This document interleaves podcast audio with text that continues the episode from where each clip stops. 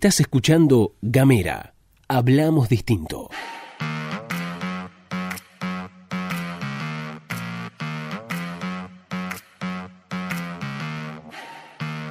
Hola, ¿qué tal? ¿Cómo te va? Bienvenido, bienvenida, bienvenida una vez más a la pastilla de Gamera, este micro informativo que distribuimos de lunes a viernes. Mi nombre es Luz Escarpati, como es habitual en estas últimas semanas me acompaña Gastón Lodos de forma virtual y a la distancia. Y aquí estamos con ustedes para compartir las noticias de una jornada muy, muy, muy importante para nuestra historia y para la historia personal de uno, que en el día de mi aniversario número 30 lo comienzo compartiendo una vez más con quienes formamos parte de la comunidad de Gamera. Así que muchas gracias Gracias por estar ahí y estas son las noticias.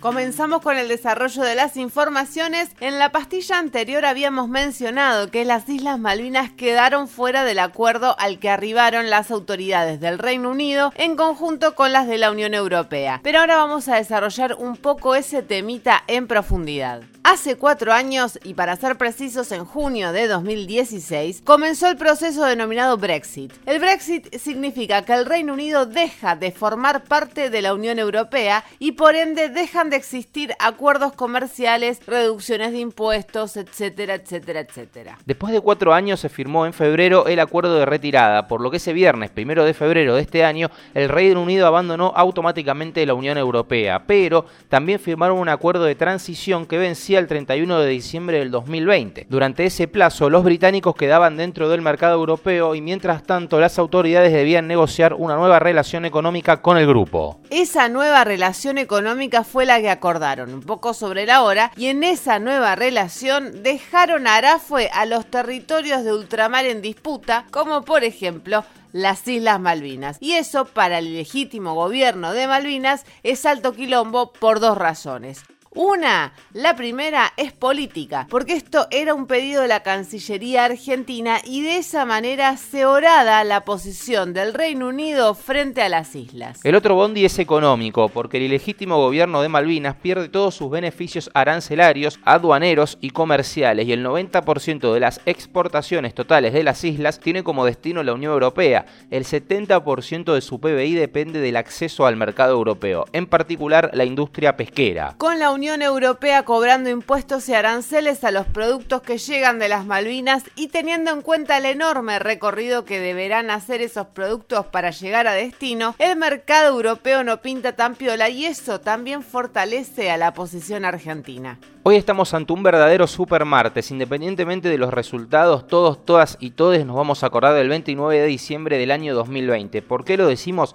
Porque en la agenda de hoy hay tres cosas sumamente importantes. Por un lado, desde las 9 de la mañana comienza la campaña de vacunación contra la pandemia más importante de los últimos 100 años, en un mundo que no es el mismo que hace 100 años. Según informaron las primeras 300.000 dosis de vacuna Sputnik contra el coronavirus, ya llegaron a todas las provincias. Esta primera tanda de vacunación será para los trabajadores de la salud, con una posible segunda ola a la vista con el objetivo de inmunizar a quienes están en la primera línea y así evitar una falta de cobertura ante un posible aumento de los casos. En una entrevista que brindó a la TV pública, el presidente Alberto Fernández se refirió al comienzo de la vacunación.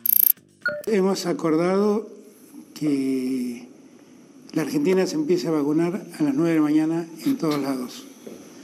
Y, y no hemos querido dar que haya un primero en algún lugar.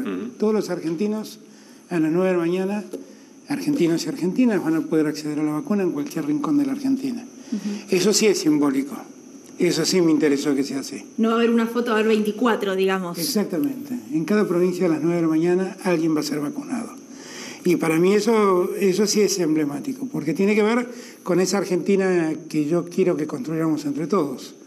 La Argentina donde todos son importantes, todos son necesarios, todos tienen los mismos derechos. En Tierra del Fuego, los primeros que recibirán las vacunas serán el jefe del laboratorio del Hospital Regional Ushuaia y el jefe de enfermería de terapia intensiva del Hospital Regional Río Grande. Cambiamos de tema y vamos con otra noticia de este supermartes porque la discusión del proyecto de ley de interrupción voluntaria del embarazo junto con la iniciativa conocida como el Plan de los Mil Días, van a cerrar el año parlamentario del Senado con una sesión que va a comenzar este martes a las 16 horas y que se extendería hasta el miércoles 30 con más de 12 horas de debate. Como en todo el año, la discusión volverá a ser a través de videoconferencia y solo se permitirá a poco más de una docena de legisladores en el recinto, cuatro por cada uno de los dos bloques mayoritarios, es decir, el Frente de Todos y Juntos por el Cambio, y seis por las demás bancadas. Si bien es todo de carácter especulativo, la cosa estaría muy pareja y hay quienes hasta hablan de un empate. En el caso de ser así, debería dirimir la presidenta de la Cámara, Cristina Fernández de Kirchner, declarada a favor de la ley de interrupción voluntaria del embarazo. Sin olvidar que el proyecto de ley fue redactado e impulsado por el Poder Ejecutivo, el presidente de la Nación se refirió al tema en la televisión pública.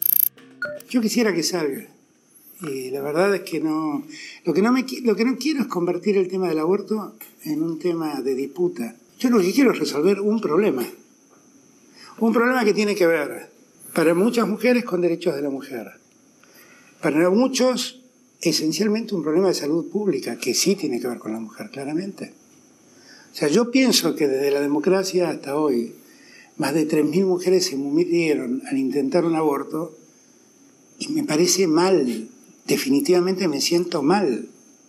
Y no sé cuántas mujeres, por abortos mal, mal practicados o por otras razones, cuántas mujeres han tenido un daño en su salud que no pudieron ser salvados. Yo no sé cuántas mujeres tal vez abortaron y perdieron su fertilidad por las condiciones en que fue, ese aborto fue hecho. Entonces yo ahí tengo un problema de salud pública, porque el resto es todo hipocresía.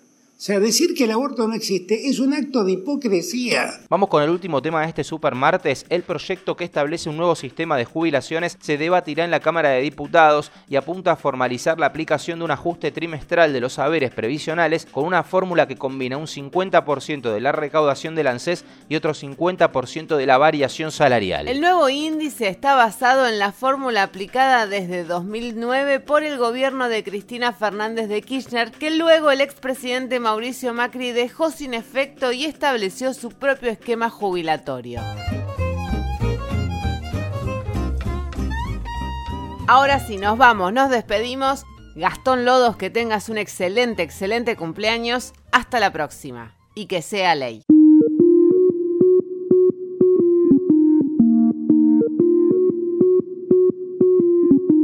Seguí nuestros contenidos en gamera.com.ar.